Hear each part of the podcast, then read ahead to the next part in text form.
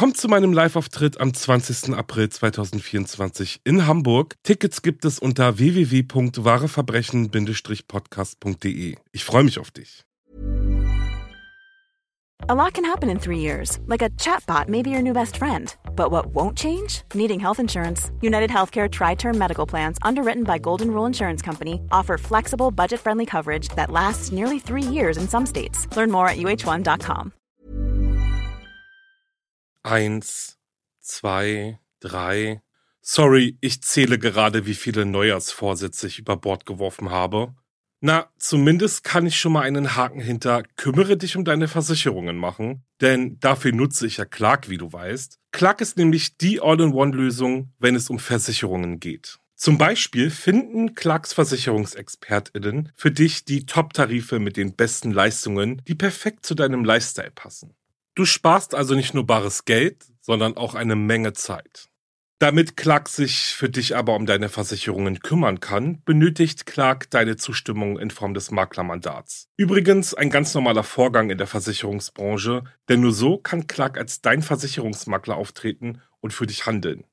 Natürlich kannst du deine Einwilligung aber auch jederzeit kostenlos widerrufen. Aber ganz ehrlich, wenn du 2024 auch keine Lust darauf hast, dich durch den Versicherungsdschungel zu kämpfen, dann fackel nicht lange und lade dir die Clark-App runter. Und wenn du bei der Registrierung meinen Code Wareverbrechen24 nutzt, erhältst du als Goodie für zwei bestehende Versicherungen, die du hochlädst, einen 30-Euro-Gutschein, mit dem du ganz entspannt bei Anbietern wie Thalia, Ikea oder Salando einkaufen kannst. Ist doch nice, oder?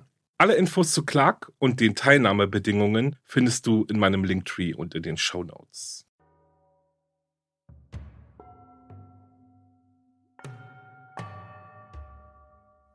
Hallo und herzlich willkommen bei dem True Crime Podcast, der gerade seinen zweiten Geburtstag gefeiert hat. Happy Birthday! Ich bin Alex, ihr hört meinen Podcast Wahre Verbrechen und ich freue mich riesig, dass ihr dabei seid. Und ganz ehrlich, könnt ihr das glauben? Es ist zwei Jahre her, seitdem ich meine allererste Folge veröffentlicht habe. Es ist unglaublich, wie doll dieses Projekt gewachsen ist und manchmal sitze ich da, gucke auf meine Statistiken und bin richtig baff, wenn ich so die Abonnenten und die Streaming-Zahlen sehe. Ja, als ich die erste Folge veröffentlicht habe, dachte ich mir einfach, naja, wenn ein oder zwei Leute zuhören, dann ist das schon ein riesiger Erfolg. Und jetzt reden wir hier von knapp 100.000 Abonnenten und keine Ahnung, hunderttausende Streamings. Und ja, das ist einfach nur irre. Wirklich, es ist irre. Und ich möchte mich einfach bei euch bedanken. Ich mache das ja sowieso jede Folge, aber ja, einfach mal, dass ihr auch noch meinen Hintergrund habt. Äh, Wie es mir gerade geht, ich bin unheimlich glücklich, dankbar und froh. Ja, ich kann es gar nicht in Worte fassen. Also vielen, vielen, vielen Dank. Ich weiß, dass ihr euch noch immer mehr Folgen wünscht und ich weiß auch, dass ich euch immer wieder vertröste. Aber irgendwie muss ich ja meinen Lebensunterhalt finanzieren und deswegen gehe ich noch arbeiten, nach wie vor. Aber ich hoffe, euch hat mein Oktober-Spezial gefallen und ihr konntet wenigstens in diesem Monat wöchentlich eine Folge von mir genießen. Oder habt vielleicht jetzt auch schon die Nase voll und denkt euch, okay, drei Wochen reichen. Keine Ahnung. Ich hatte auf jeden Fall richtig viel Spaß. Danke auch nochmal fürs Mitmachen. Ich umarme euch jetzt virtuell und mit Mundschutz und sag nochmal vielen, vielen, vielen Dank. Ach ja, ähm, das ist einfach nur wirklich schön. Ich bin wirklich sehr, sehr dankbar. Aber jetzt starten wir mal gleich in meinen heutigen Fall. Und Achtung, Spoiler, dieser Fall ist so grausam und so mysteriös, dass es kaum auszuhalten ist. Es ist auch ein Fall, bei dem die Ermittlungen der Polizei so vielversprechend begonnen haben, sich dann aber völlig verlaufen haben. Es geht um Mord, Entführung, Korruption und einer Menge Theorien. Außerdem kommt jetzt schon mal eine Triggerwarnung. In dieser Folge kommt es zu grafischen Darstellungen von brutaler Gewalt. Bevor es losgeht, noch eine weitere Info. Am Ende werde ich noch auf das wirklich wichtige Thema häusliche Gewalt und Gewalt an Frauen zu sprechen kommen. Und ja, bleibt auf jeden Fall dabei. Holt euch jetzt noch schnell eine Tasse Tee und die Packung Lebkuchen, die in eurem Schrank steht, denn es geht los. Es ist das Jahr 2004, als der Lärm von schweren Baggern und das laute Knacken von Holzbrettern über die Straßen mit dem friedlichen Namen Caddy Station Loop hallt. Es ist der übliche Lärm, der entsteht, wenn ein Haus abgerissen wird. Oder eher eine kleine Hütte. Es ist die Cabin 28, also die Hütte mit der Nummer 28. Endlich wird sie dem Erdboden gleichgemacht. Endlich verschwindet sie aus dem Stadtbild der kleinen Ortschaft mit nur rund 70 Einwohnern. Über die Jahre hinweg sind so einige Gruselgeschichten rund um die Hütte entstanden und verändern sich von Erzählung zu Erzählung. Doch immer schwingt dieses kleine Stückchen Wahrheit mit. Denn eines kann man sagen, so idyllisch wie Caddy im Bundesstaat Kalifornien der USA auf Bildern aussieht, mit all seinen Bäumen, Wiesen und Wäldern, ist dieser Ort nicht. Die Hütte 28 musste weg. Und mit ihr gehen hoffentlich auch all die schlimmen Erinnerungen an das Jahr 1981. Caddy 1981. Ein Ort, an dem andere Urlaub machen, um dem stressigen Stadtleben und dem Alltag zu entkommen. 1980 zieht eine neue Familie nach Caddy. Glenna Susan Sharp hat die kleine, bescheidene, aber gemütliche Hütte mit der Nummer 28 im Caddy Resort angemietet, um in dem kleinen Örtchen mitten in Kalifornien ein neues Leben zu starten. Bei sich hat sie ihre fünf Kinder. John ist 15, Sheila 14. Tina ist 12 und die beiden jüngsten, Rick und Greg, sind 10 und 5. Glenna, die sich aber lieber Sue nennt, ist eine alleinerziehende Mutter, die vor ihrem gewalttätigen Ehemann geflohen ist und nun ihren Frieden sucht.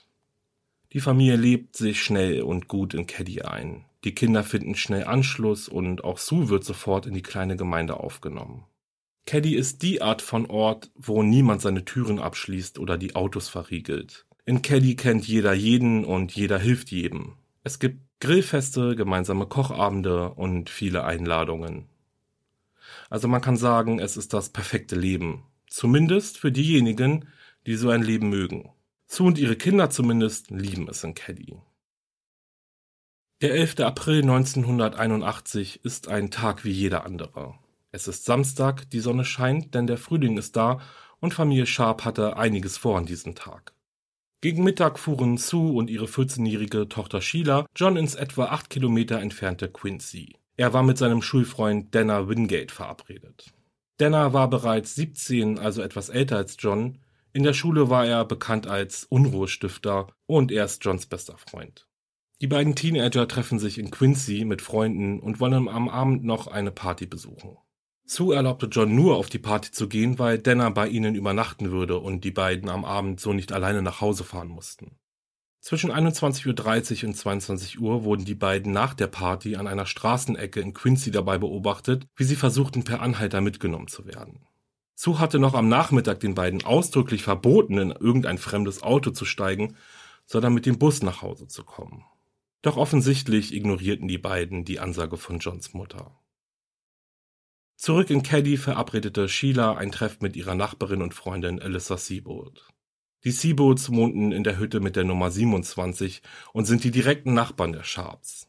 Rick und Greg hatten einen Freund zu Gast, Justin Eason war oft zu Besuch bei den Sharps und Sue erlaubte es, dass auch er an diesem Abend bei ihnen übernachten dürfe. Sheila und Tina gingen zum frühen Abend hin rüber zu den Seaboats. Gegen 21.30 Uhr verabschiedete sich Tina und ging rüber zu ihrer Mutter. Sie war müde und wollte nur noch ins Bett. Sheila blieb über Nacht. Eine Entscheidung, die ihr Leben retten sollte. Gegen 7 Uhr am nächsten Morgen ging Sheila rüber, zurück nach Hause. Sie ging zur Vordertür und wusste, sie würde keinen Schlüssel brauchen, weil die Tür nie verschlossen war. Sheila drückt die Klinke nach unten und öffnet die Tür. Als sie in ihr Zuhause eintritt, erstarrt sie. Sie steht inmitten einer Szene, die aus einem grausamen Horrorfilm stammen konnte. Sheila schreit. Das ist das Einzige, was sie tun kann. Sie schreit so laut sie kann. Dann dreht sie sich um, rennt zurück zum Haus des Seaboots. Sie erzählt, was sie soeben gesehen hat, kann sich nur an Bruchteile erinnern und weiß eigentlich selbst nicht, ob es wahr ist. Sofort alarmiert die Familie die Polizei. James Seabold, der älteste Sohn der Familie, wird zur Hütte nebenan geschickt, um nachzusehen, ob er jemandem helfen kann. Auch er ist wie erstarrt, als er die Tür zur Hütte 28 öffnet. Dann dreht er sich weg und sieht durch das Fenster eines Anbaus Rick, Greg und Justin Eason friedlich in ihren Betten liegen und schlafen. Er klopft die Jungen wach, öffnet das Fenster und weist sie an, durch das Fenster hindurch zu ihm nach draußen zu kommen. James wollte auf jeden Fall verhindern, dass die Jungs durchs Wohnzimmer gehen. Gegen 8 Uhr trifft die Polizei in Caddy ein und auch Sus Bruder Don Davis traf ungefähr zur selben Zeit ein. Er sollte den Beamten helfen, die Leichen, die sich in der Hütte befanden, zu identifizieren. Aufgrund des unglaublich schrecklichen Anblickes aber hielt Don Davis es nicht lange in der Hütte aus und kam völlig verstört wieder heraus. Bevor wir nun in die Hütte gehen, kommt hier nochmal eine Triggerwarnung, denn es wird jetzt ziemlich grafisch und detailliert. Wenn man durch die Eingangstür tritt, steht man direkt im Wohnzimmer der Hütte. Schon bevor man nur einen Fuß in die Hütte gesetzt hat, ist unschwer zu erkennen, dass überall, also wirklich überall Blut war. Der Boden und die Teppiche waren noch triefend nass. Die Tapeten mit den Blumenmustern waren voll von roten Spritzern und sogar an der Decke konnten die Blutspuren verfolgt werden. Der Tatort glich wirklich einem Gemetzel, also anders kann man das nicht beschreiben. An dem Fußboden und an den Wänden konnte man Schnitte und Einstichlöcher erkennen so wie wenn jemand mit voller Wucht ein Messer in die Wand oder auf den Boden rammt. Die Löcher deuteten auf eine schnelle Abfolge hin, was heißt, es wurde mehrmals hintereinander auf den Boden oder durch jemanden hindurch gestochen. Der Eingangstür am nächsten lag der 15-jährige John Sharp auf dem Rücken, getränkt in Blut. Seine Hände waren mit einem Stromkabel aneinander gefesselt.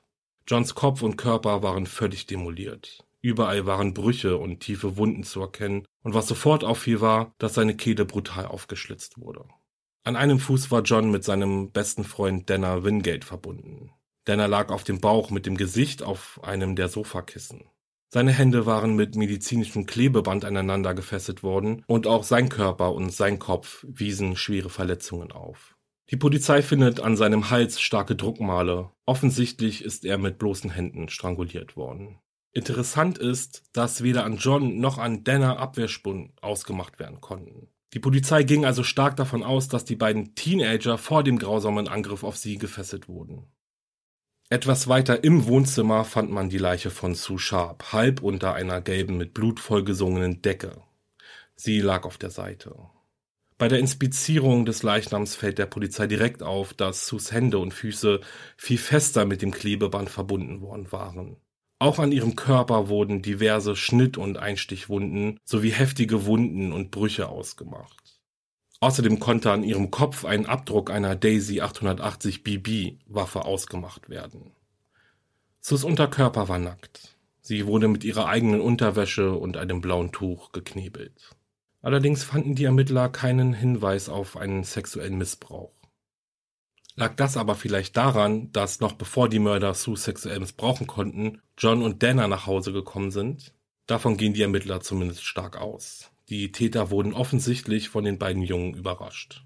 Und ja, ich rede die ganze Zeit von zwei Tätern, also mindestens zweien, denn diese Tatsache ist sicher. Es müssen mindestens zwei Täter im Haus gewesen sein. Die Polizei geht auch davon aus, dass die Morde nicht schnell passiert sind. Viele Beweise deuten darauf hin, dass sich die Täter ordentlich Zeit gelassen hatten. Erstaunlicherweise müssen sie im Hinblick auf die Brutalität, die die Ermittler am Tatort vorfinden, ziemlich leise gewesen sein, denn es gibt keinerlei Hinweise darauf, dass Nachbarn etwas von dem Vorfall in Hütte 28 mitbekommen haben. Am Tatort selbst konnten die Ermittler aber noch mehr finden. Zum einen stolperten sie über Schleifspuren im Blut. Diese weisen darauf hin, dass zumindest die Leichen von John und Dana bewegt wurden. Zum anderen wurde die Tatwaffe gefunden. Zwischen den Leichen wurde ein verbogenes und blutverschmiertes Steakmesser gefunden und auf einem Beistelltisch neben der Küche finden die Ermittler ein weiteres Messer und einen Hammer. Und auch im Zimmer der zwölfjährigen Tina wurden Blutspuren an der Bettdecke gefunden, was darauf hindeutet, dass sie geschlafen hatte. Dass das junge Mädchen vermisst wird, ahnt die Polizei zu diesem Zeitpunkt noch nicht. Nach dem brutalen Angriff schalteten die Mörder alle Lichter in der Hütte aus, schlossen alle Jalousien und schnitten das Telefonkabel durch. Die gefundenen Beweise geben den Ermittlern die Hoffnung, diese schrecklichen Morde schnell aufklären zu können. Wie sehr sie sich aber täuschten, erfahrt ihr jetzt. Zu beschäftigt mit der Inspektion des Tatortes und der Fassungslosigkeit darüber, was in der Hütte 28 passiert ist, fällt den Ermittlern und sogar den Angehörigen erst nach über einer Stunde auf, dass Tina Sharp nirgendwo zu sehen war. Sie war weder im Haus noch bei einer Freundin, bei Nachbarn oder bei ihren Geschwistern. Die große Hoffnung lag darin, dass Tina sich im nahegelegenen Waldstückchen verstecken würde. Dort war sie oft, hat sich sogar eine kleine Hütte aus Stöckchen und Ästen gebaut. Sie war nicht da. Zu dem brutalen Dreifachmord, der das ganze Pluma County erstarren ließ, kam nun auch noch ein Vermisstenfall dazu. Wenn ein Kind vermisst wird, dann muss alles ganz schnell gehen. Also eigentlich, wie gesagt, das Tina fehlt fiel erst spät auf. Aber nichtsdestotrotz, sofort wurde eine große Suchaktion angelegt und das FBI informiert. Tagelang suchten Polizisten und Freiwillige nach Tina. Sie durchkämmten große Flächen der Waldanlage. In jedem nahegelegenen Örtchen wurden Flugblätter mit Tinas Bild ausgehängt, an den Türen geklingelt und in der Nachbarschaft herumgefragt. Im Zusammenhang mit den Mordfällen eröffnete Tinas Verschwinden einige interessante Theorien. War Tina etwa der Hauptgrund für diese schreckliche Tat? Waren Sue, John und Dana nur ermordet worden, weil sie dem Täter in die Quere gekommen sind? Verdächtigt wurde James Sharp, Sues Ex-Mann und der Vater ihrer Kinder. Glenna Sue Davis wurde am 24. März 1945 in Springfield, Massachusetts geboren. Ihren ersten Vornamen legt sie selbst schnell ab und besteht schon als Kind darauf, Sue genannt zu werden. Als Teenagerin lernt sie James Sharp kennen und verliebt sich in ihn. Sie heiraten und gemeinsam bekommen sie fünf Kinder und aufgrund dessen, dass James Soldat ist, muss die Familie oft ihren Wohnort wechseln. Die Ehe der beiden läuft schlecht. Wenn James zu Hause ist, gibt es viel Alkohol und immer Streit. Kurz nachdem die Familie sich in North Carolina niedergelassen hatte, ist Sue endlich soweit, einen Schlussstrich unter ihre Ehe zu ziehen, die geprägt ist von Gewalt, Demütigung und letztendlich sogar der sexuellen Misshandlung nicht nur ihr, sondern auch ihren Töchtern gegenüber. Als James für mehrere Tage nicht da ist, packt sie ihre Sachen und macht sich mit ihren Kindern auf den Weg ans andere Ende des Landes. In Kalifornien lebt ihr Bruder Don in der Kleinstadt Quincy. Sue mietet sich ein kleines Häuschen in Quincy, entscheidet sich dann aber doch für die kleine Hütte mit der Nummer 28, die im kleinen Örtchen Caddy steht, auch bekannt als das Caddy Resort. Tina war schon immer James Lieblingskind. Und ja, ich weiß, wie schrecklich sich das im Zusammenhang damit anhört, was er mit Tina gemacht hat. Ich muss sagen, dass ich persönlich auch naheliegend finde, dass James Sharp als Verdächtiger in Frage kommt, denn so ganz klar, wie er auf Sus Trennung und ihre Flucht nach Kalifornien reagiert hat, ist nichts. Hat er Sue und seine Kinder vielleicht endlich gefunden und wollte Rache? Genau das versuchten die Ermittler herauszufinden. James Sharp stand mehrere Tage unter Beobachtung. Die Hoffnung war, dass Tina irgendwann mit ihm gesehen werden würde. Doch Fehlanzeige. Es gab keinen Hinweis darauf, dass Tina bei ihm wäre oder darauf, dass er drei Menschen ermordet hatte. Die Ermittler laden also James Sharp zum Verhör. Sie befragen ihn nach seiner Beziehung zu Sue und seinen Kindern und darüber, was er am Abend des 11. April 1981 gemacht hatte. James hatte ein wasserdichtes Alibi. Laut diesem war er an diesem Abend weit entfernt von Kelly. Er wurde gehen gelassen und nicht weiter befragt. Diese so vielversprechende Spur löste sich damit in Luft auf. Neben Tinas Vater ist auch ihr Lehrer ins Visier der Ermittlungen gerutscht. Es heißt, Tina war seine Lieblingsschülerin. Er war immer auf sie fixiert und gab ihr oft Nachhilfe. Und ich will jetzt nicht sagen, dass er sexuelles Interesse an Tina hatte oder sie womöglich sogar missbraucht hat, aber Fakt ist, dass dieser Lehrer ein Foto von Tina auf seinem Schreibtisch zu stehen hatte. Was ich super, super seltsam finde und er wurde am Abend der Morde allein in einer Bar gesehen. War er so besessen von seiner Mitschülerin, dass er drei Menschen ermordete, um sie zu entführen? Es gab keine Hinweise darauf und außerdem hatte der Lehrer auch ein Alibi, das so wasserdicht wie das von Tinas Vater war. Auch er wurde gehen gelassen, zog wenige Monate später weg und wurde in seinem neuen Wohnort wegen der Belästigung einer Minderjährigen verhaftet und verurteilt. Hm. Was aber, wenn Tina gar nicht der Grund für die Morde war? Was ist, wenn sie entführt wurde, dies aber eigentlich gar nicht zum Plan gehörte? Was ist, wenn sich alles um Sue drehte? Die Polizei überprüfte in jede erdenkliche Richtung.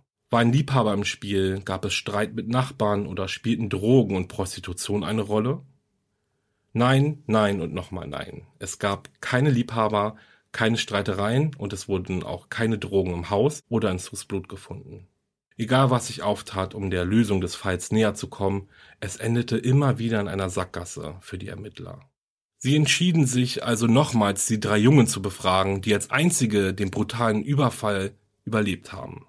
Im Beisein eines Kinderpsychologen blieben Greg und Ricky bei ihrer Aussage, sie hätten geschlafen und absolut nichts von den Morden mitbekommen. Sie seien erst wach geworden, als James Seabold sie durch das Fenster hindurch gerufen hatte.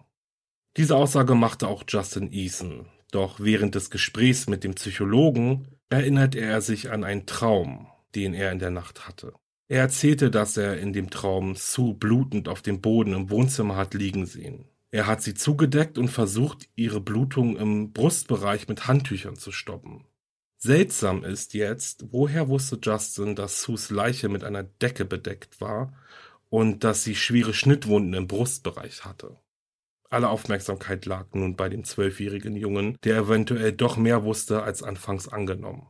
Auf konkrete Fragen konnte Justin aber nicht antworten. Er erinnerte sich schlicht an nichts. Er ist auch immer noch sicher, dass er geschlafen hatte. Die Ermittler waren sich aber sicher, irgendetwas musste er wissen. Denn nicht nur, dass die Beschreibung von Sus Position und die Wunden stimmten, bei der Durchsuchung des Tatortes fanden die Ermittler auch eine Blutspur an der Klinke der Tür, die zum Schlafzimmer der Jungen führt. Unter der Aufsicht von Sheriff Doug Thomas und einem Arzt wurde Justin unter Hypnose gestellt. Die Hoffnung war groß, dass die Ermittler so an neue, aufklärende Details kommen würden. Denn die Möglichkeit bestand, dass Justin die Morde miterlebt, dieses traumatische Erlebnis aber als einen Traum wahrgenommen hatte. Unter Hypnose erzählte Justin dann, dass Greg, Ricky und er sich gemeinsam mit Sue die Serie Loveboat angesehen haben. Er sei dann mit John Sharp und Dana Wingard auf einem Boot gewesen. Die beiden Teenager hatten eine Auseinandersetzung mit zwei fremden Männern. Dann erinnert er sich an Sue und wie er sie zudeckte und dann wieder an den Kampf zwischen den Männern und John und Dana. Dann daran, wie Tina dazu kam und wie einer der Männer mit ihr durch die Hintertür nach draußen verschwand. Und dann wird es nochmal richtig interessant. Justin beschreibt, wie die beiden Männer aus seinem Traum ausgesehen haben.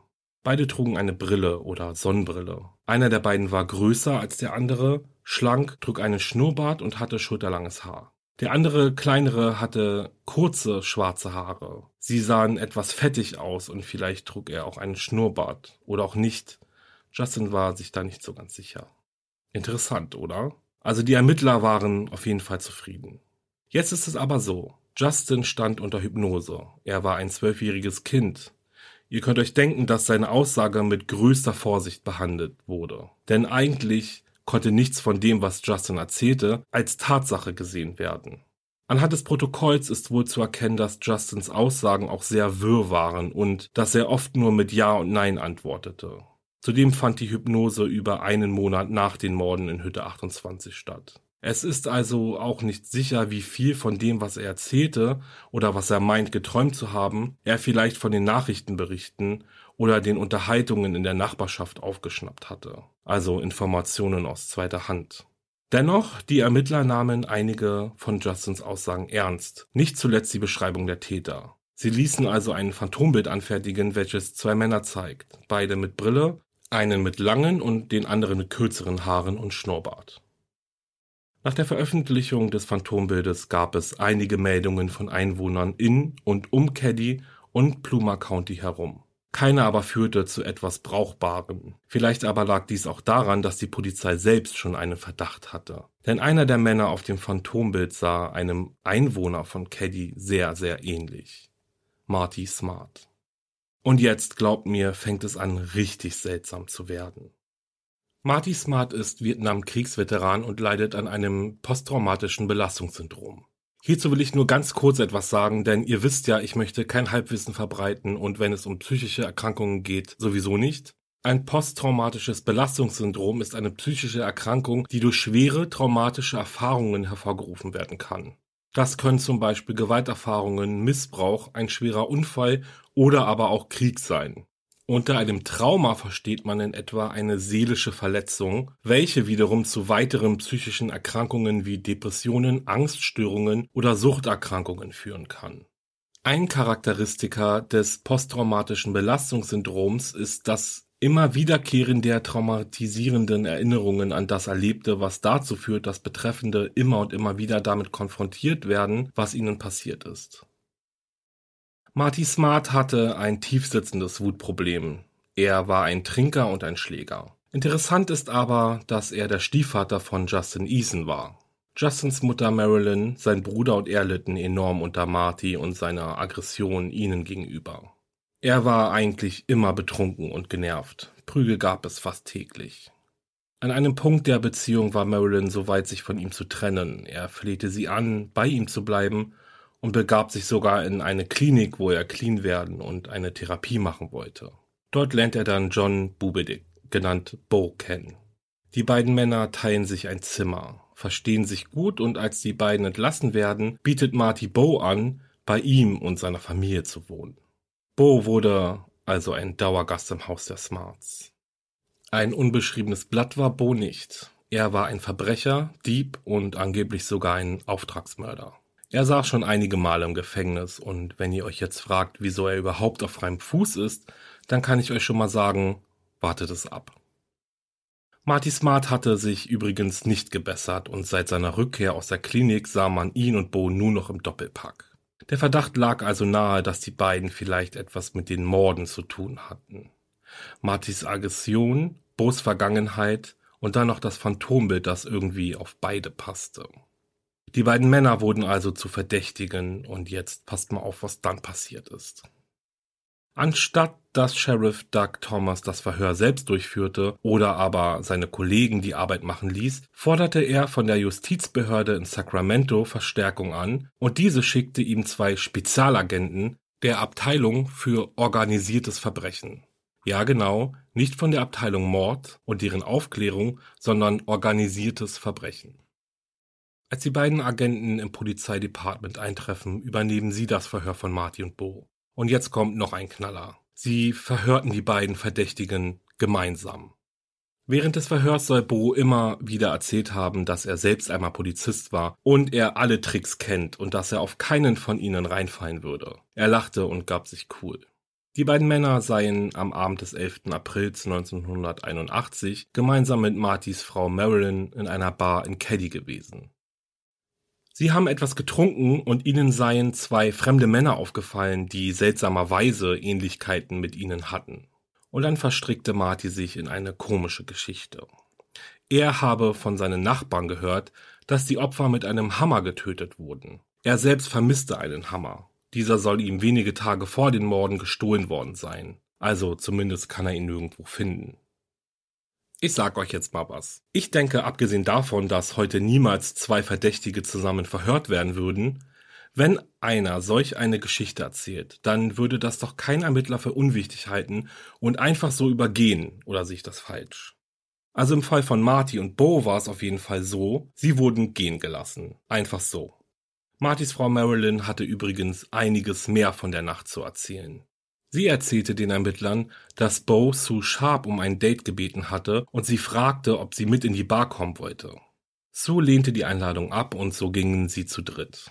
Gegen 23 Uhr seien sie dann gemeinsam nach Hause gegangen. Marilyn habe sich dann ins Bett gelegt und Marty und Bo haben entschieden, wieder zurück in die Bar zu gehen.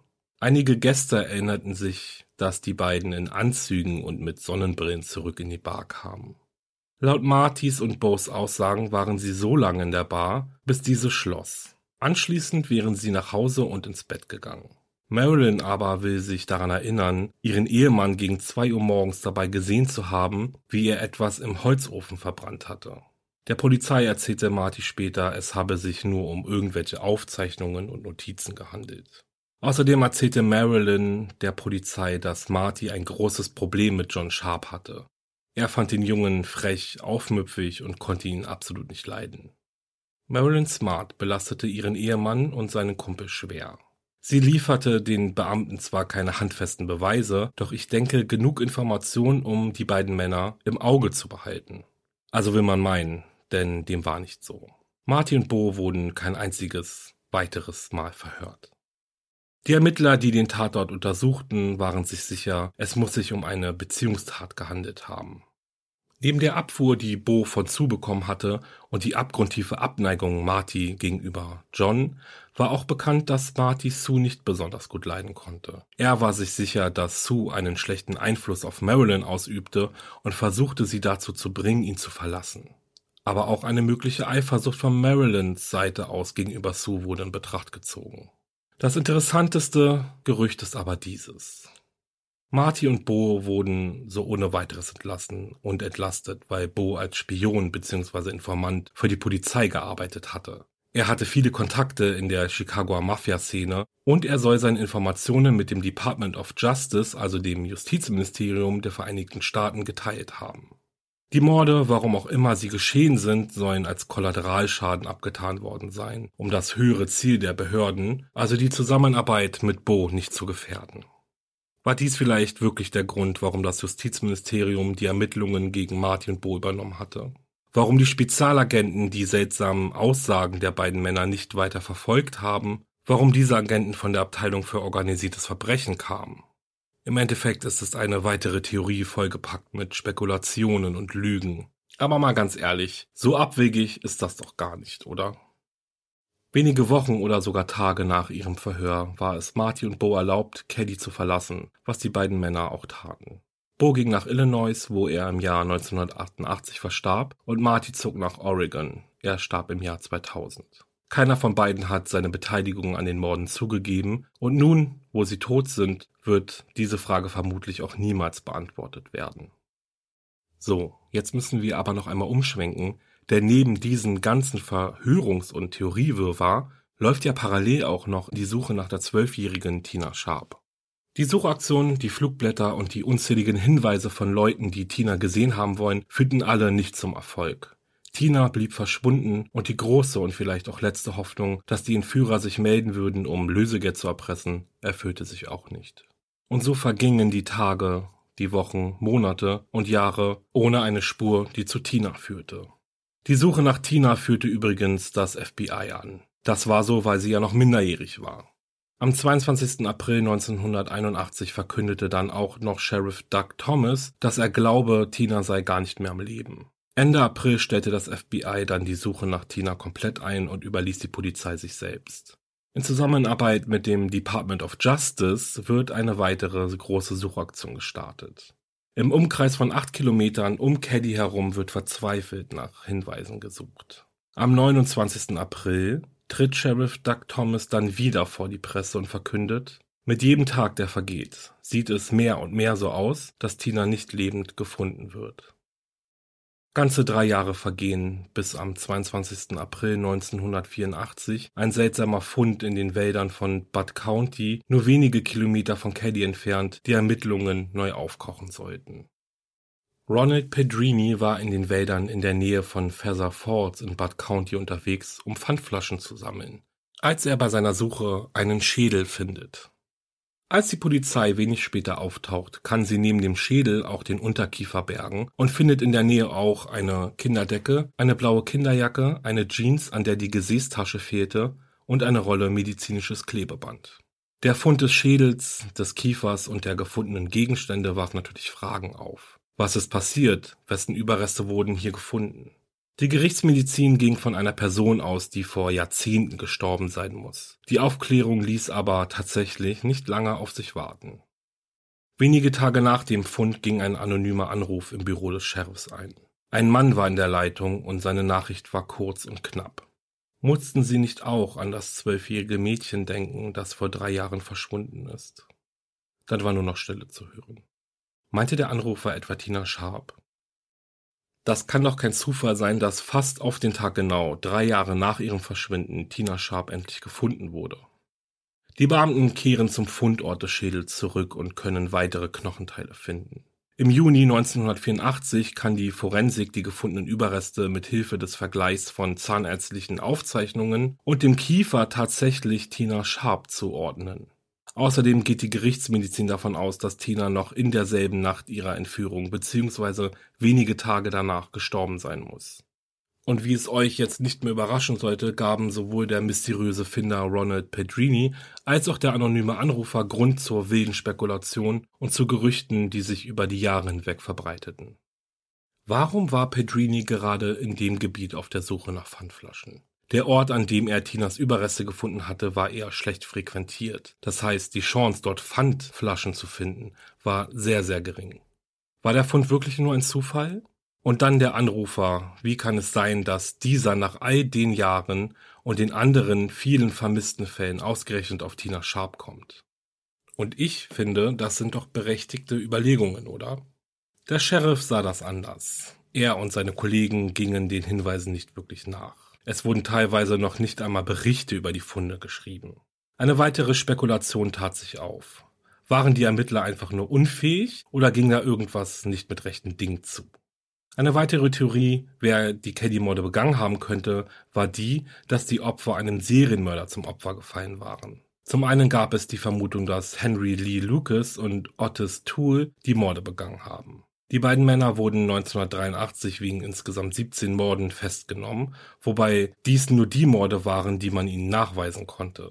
Auch die Caddy-Morde versuchte man ihnen nachzuweisen. Jedoch wurden Lucas und Toole auch für einen Mord angeklagt, den sie am 14. April 1981 in Florida begangen haben sollen. Es war also unmöglich, dass sie innerhalb von zwei Tagen quer durch das Land gefahren sind. Als dann auch noch herauskam, dass die beiden Männer erst im Mai 81 wieder in Kalifornien waren, wurden sie endgültig als Verdächtige von der Liste gestrichen. Neben den beiden Serienmördern Lucas und Toole geriet auch der Serienmörder Robert Joseph Silveria Jr. ins Visier der Ermittler. Er war zum Zeitpunkt der Caddy-Morde obdachlos und lebte in der Gegend um Quincy, also nicht weit von Caddy entfernt. Später stellte sich aber heraus, dass er am 11. April 1981 im Gefängnis saß. Und es gibt noch eine weitere Theorie. Diese dreht sich um den oder die mysteriöse Person, die John und Dana am Abend nach der Party mit dem Auto mitgenommen und nach Hause gebracht hatte. Die letzten Informationen aus Quincy waren ja diese, dass die beiden Jungs gegen 22 Uhr am Straßenrand gesehen wurden und versuchten per Anhalter mitgenommen zu werden. Wurde das zu ihrem Verhängnis, sind sie womöglich bei den brutalen Mördern ins Auto gestiegen Hierfür gibt es keinerlei Beweise, das Gerücht verbreitete sich aber wie ein Lauffeuer unter den Einwohnern von Pluma County.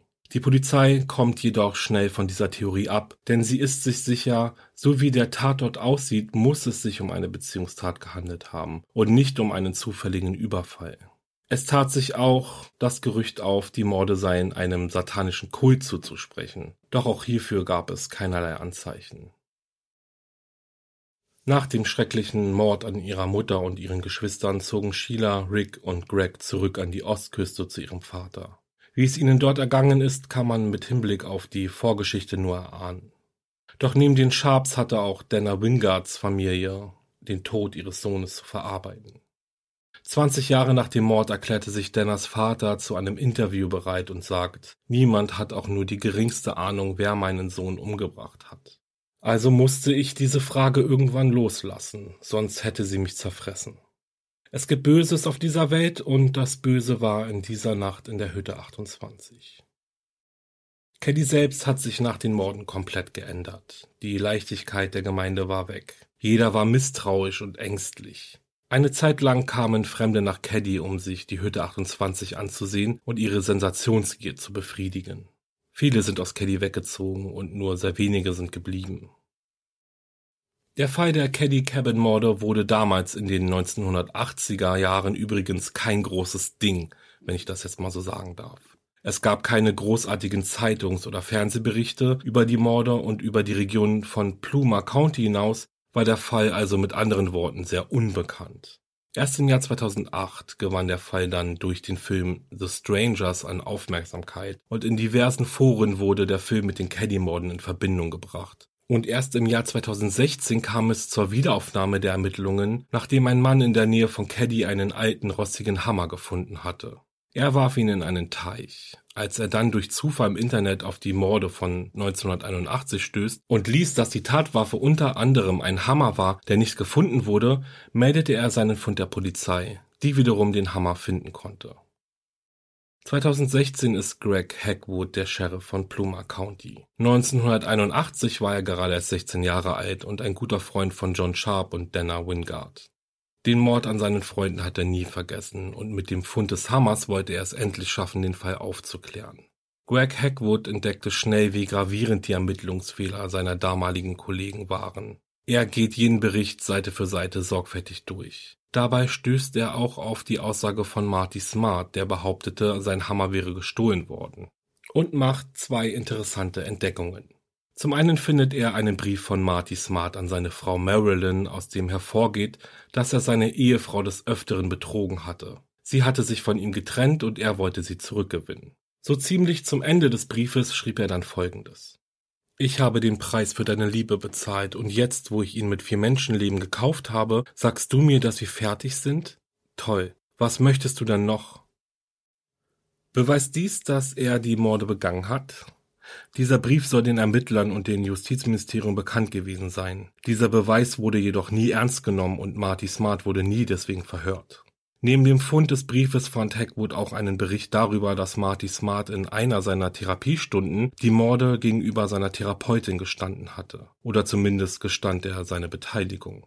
Er erzählte seiner Therapeutin, er habe Sue und Tina Sharp ermordet. John und Dana hat er nichts getan. Er dachte damals wohl, dass diese Information der Schweigepflicht unterliegt. Dem ist im Falle von Mordgeständnissen aber nicht so. Auf weitere Ermittlungen durch Sheriff Hackwood bestätigt die damalige Therapeutin von Marty Smart dessen Aussage und sagt auch, dass sie die Information direkt an den damaligen Sheriff weitergegeben hatte. Dieser Beweis wurde aber auch nicht ernst genommen und mit dem Vermerk Hörensagen landete auch dieser einfach in einer Kiste und verstaubte. Hackwood findet auch heraus, dass die Ermittler sechs weitere Personen verdächtigten, an den Morden beteiligt gewesen zu sein oder zumindest die Identität der Täter zu kennen. In einem Interview sagt er 2016, und wir wissen genau, wo sie sind. Im April 2018 konnten DNA-Spuren von einem Stück Klebeband vom Tatort sichergestellt werden und in einem verschollenen Beweiskarton wurde eine Kassette gefunden, die ebenfalls von den damaligen Ermittlern als unwichtig angesehen wurde. Jedoch ist die Aufnahme alles andere als unwichtig, denn zu hören ist der Mitschnitt des anonymen Anrufes, in dem ein Mann kurz nach dem Fund des Schädels behauptete, dieser gehöre zu Tina Sharp. Aktuell finden noch immer Ermittlungen in diverse Richtungen statt. Sheriff Hackwood hat noch immer die große Hoffnung, die Caddy-Morde endlich aufzudecken und den Opfern und den Familien endlich ihren Frieden geben zu können. Bis es aber soweit ist, bleiben die Caddy-Morde ungelöst. So, und das war's mit dem Fall. Unglaublich erschreckend, wie ich finde. Ich hatte euch ja in der Einleitung schon darauf vorbereitet, dass es ziemlich wirr werden würde. Und erst einmal muss ich kurz an Sheila Sharp denken, natürlich auch an Rick und Greg, aber diese Vorstellung, dass sie ohne an irgendetwas zu denken nach Hause kommt und dann diesen schrecklichen Tatort sieht, ist einfach nur grausam. Die Morde oder der Mordfall ist ja bis heute nicht aufgeklärt und wer die Mörder waren, ist immer noch ein großes Rätsel. Auch wenn der heutige Sheriff weiterhin davon ausgeht, dass die Morde von Marty Smart und Bo begangen worden waren. Ich bin echt gespannt, was ihr eigentlich denkt. Es gibt ja jetzt oder es sind ja unzählige Theorien aufgekommen, die irgendwie auch alle so hätten passiert sein können. Und das ist irgendwie auch total spannend, wie ich finde. Ich persönlich kann mir aber auch sehr gut vorstellen, dass Marty und Bo die Morde begangen haben. Irgendwie gibt es so viele Spuren, die zu den beiden Männern führen. Zum einen ist da dieser Hammer, von dem Marty ja erzählt hatte, dass er ihm geklaut wurde. Dann ist da Bo mit seiner Vergangenheit und seiner Verbindung zu der Mafia und seiner Rolle als Informant. Justins Traum, sage ich mal, in dem er einen Mann gesehen und beschrieben hatte, der genauso aussieht wie Marty. Und dann noch dieser Brief von Marty an seine Frau, in dem er darüber schreibt, dass er vier Menschen beseitigt hat für sie. Sollte es so gewesen sein, dann erschreckt neben der Tat natürlich auch das Verhalten der Polizei und des Justizministeriums, denn dann waren für die die Morde ja wirklich nur Kollateralschaden und die Informant wichtiger als diese Tat. Dass die beiden Männer so schnell von der verdächtigen Liste gestrichen wurden, zeigt auch, dass irgendetwas, ich sage mal, Höheres mit am Werk war. Vielleicht wäre diese Vertuschung gar nicht so möglich gewesen, wenn der Mordfall mehr Aufmerksamkeit durch die Medien bekommen hätte. Dann wäre der Druck auf alle Beteiligten viel größer gewesen und es wäre nicht so einfach gewesen, mit den vielen Ermittlungsfehlern einfach so davonzukommen. Und da sieht man dann vielleicht auch mal wieder, welch wichtige Rolle die Medien und die Berichterstattung über einen Kriminalfall spielen. In die eine und in die andere Richtung Fluch und Segen zugleich. Also ich bin gespannt, was ihr denkt. Schreibt mir gerne eure Gedanken zu dem Fall und bringt Geduld mit. Ich bin aktuell sehr, sehr, sehr hinten dran, was die Beantwortung von euren Nachrichten angeht. Und ich bitte um Entschuldigung. In diesem zweiten Teil möchte ich unbedingt zu einem wirklich wichtigen Thema meine Gedanken loswerden.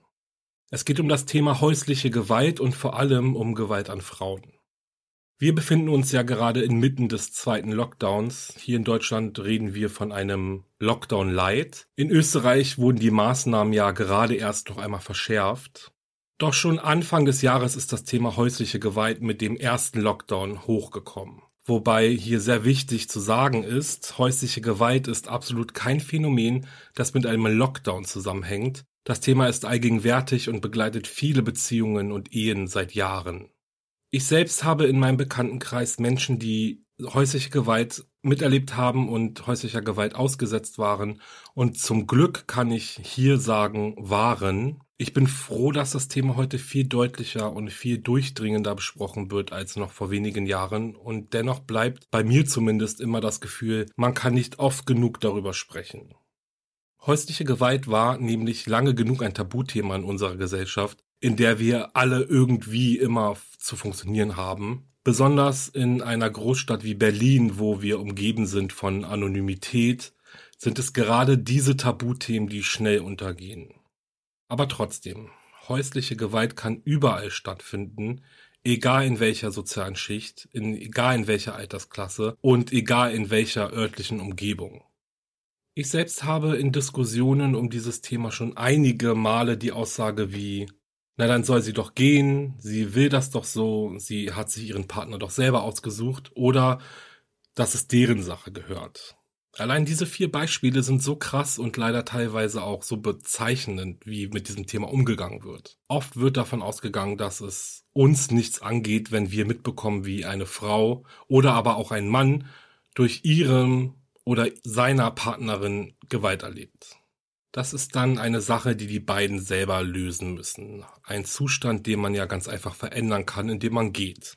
Doch so einfach ist das nicht. Der physischen Gewalt steht sehr oft bis immer die psychische Gewalt vor. Zu Beginn sind es vielleicht nur kleine Dosen, Einschränkungen oder dass sich vor dem Partner rechtfertigen müssen. Zu erklären, warum, wieso, weshalb. Das sind die kleinen Kompromisse, die man eingeht, wenn man verliebt ist. Doch das sind auch die kleinen Kompromisse, die die Schwelle des Widerstands sinken lassen. Und ich hoffe, ihr versteht jetzt, was ich meine. Warum erleben Frauen, Männer und Kinder häusliche Gewalt? Ist ja eine große Frage. Und das ist ja kein Zustand, den sich irgendjemand aussucht. Es ist eher ein Teufelskreis der Frustration, des Selbsthasses, der fehlenden Selbstliebe, der Abhängigkeit und vor allem der Angst. Und dann kommt das noch größere Warum. Warum verlässt das Opfer da nicht die Situation? Und ich glaube, und ich kann nur glauben sagen, weil ich selbst noch nie in solch einer Situation gesteckt habe und ich nicht für die Opfer sprechen kann. Daher glaube ich, dass es genau so ein Teufelskreis ist, der die Opfer die Möglichkeit verwehrt oder erschwert, einfach zu gehen. Es ist die Angst davor, wie es dann weitergeht, die Angst davor, dass es schlimmer wird, die Angst um die Kinder und die eigenen Familienangehörigen, das zerbrochene Selbstvertrauen und vor allem das Gefühl der fehlenden Unterstützung. Die meisten Opfer schaffen es einfach nicht alleine daraus. Sie brauchen Unterstützung, sie brauchen Menschen, denen sie vertrauen können und die ihnen helfen, wieder auf die Beine zu kommen und wieder an sich und ihre eigenen Stärken zu glauben. Und deswegen nochmal, sich einer Gewalt sei sie psychischer oder physischer Natur auszusetzen, ist keine Entscheidung, die man bereitwillig für sich selbst trifft. Es ist eine Situation, in die man gerät und aus der man nur sehr, sehr schwer wieder herauskommt.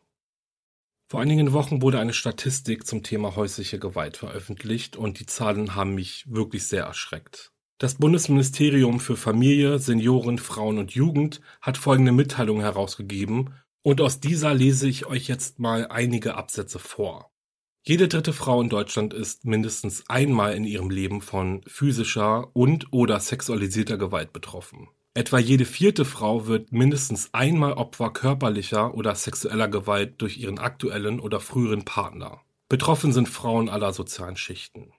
Um häusliche Gewalt wirksam zu bekämpfen, ist die Zusammenarbeit aller Verantwortlichen in staatlichen und nichtstaatlichen Institutionen erforderlich. Opfer von Partnerschaftsgewalt sind zu über 81 Prozent Frauen. Die Hälfte von ihnen hat in einem gemeinsamen Haushalt mit dem Tatverdächtigen gelebt.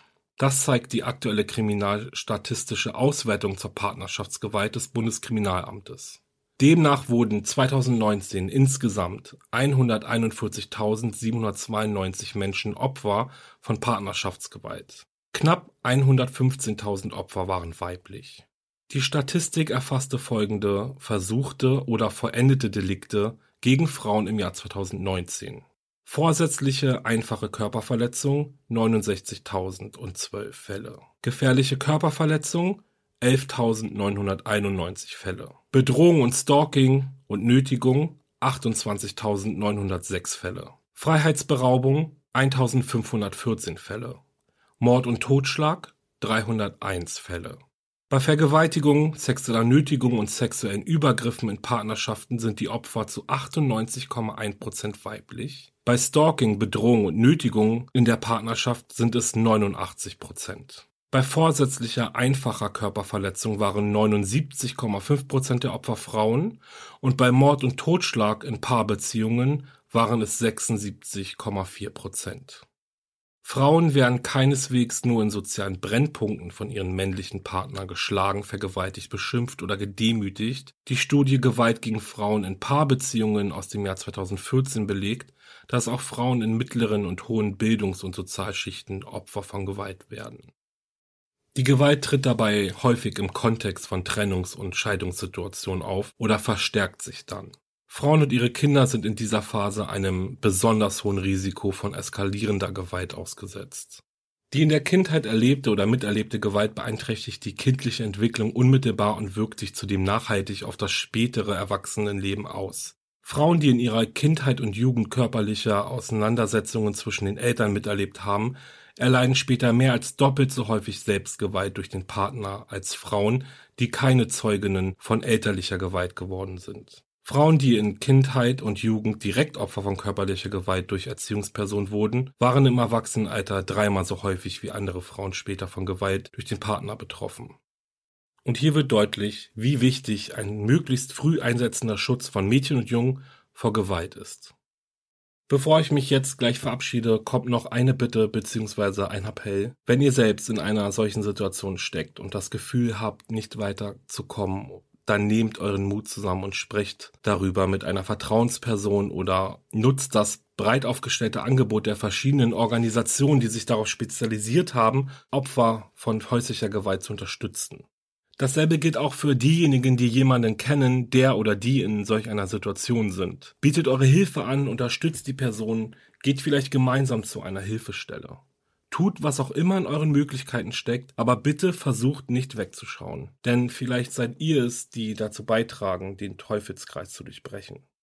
In meiner Folgenbeschreibung findet ihr Telefonnummern und Organisationen, bei denen ihr rund um die Uhr Hilfe bekommt. Guckt auf jeden Fall mal vorbei. Ich danke euch fürs Zuhören und verabschiede mich jetzt mit dem altbekannten Abschluss. Wenn euch mein Podcast gefällt, dann lasst gerne eine Bewertung und ein Abo da. Damit helft ihr mir und meinem Podcast wirklich sehr. Besucht auch meine Instagram-Seite wahre-verbrechen-podcast und lasst ein paar Herzen für mich da. Wenn ihr mich unterstützen möchtet, dann geht das wunderbar über mein Paper Money Pool oder via Steady. Und jetzt sage ich, bleibt sicher und bis zum nächsten Mal. Ich freue mich auf euch. Ciao.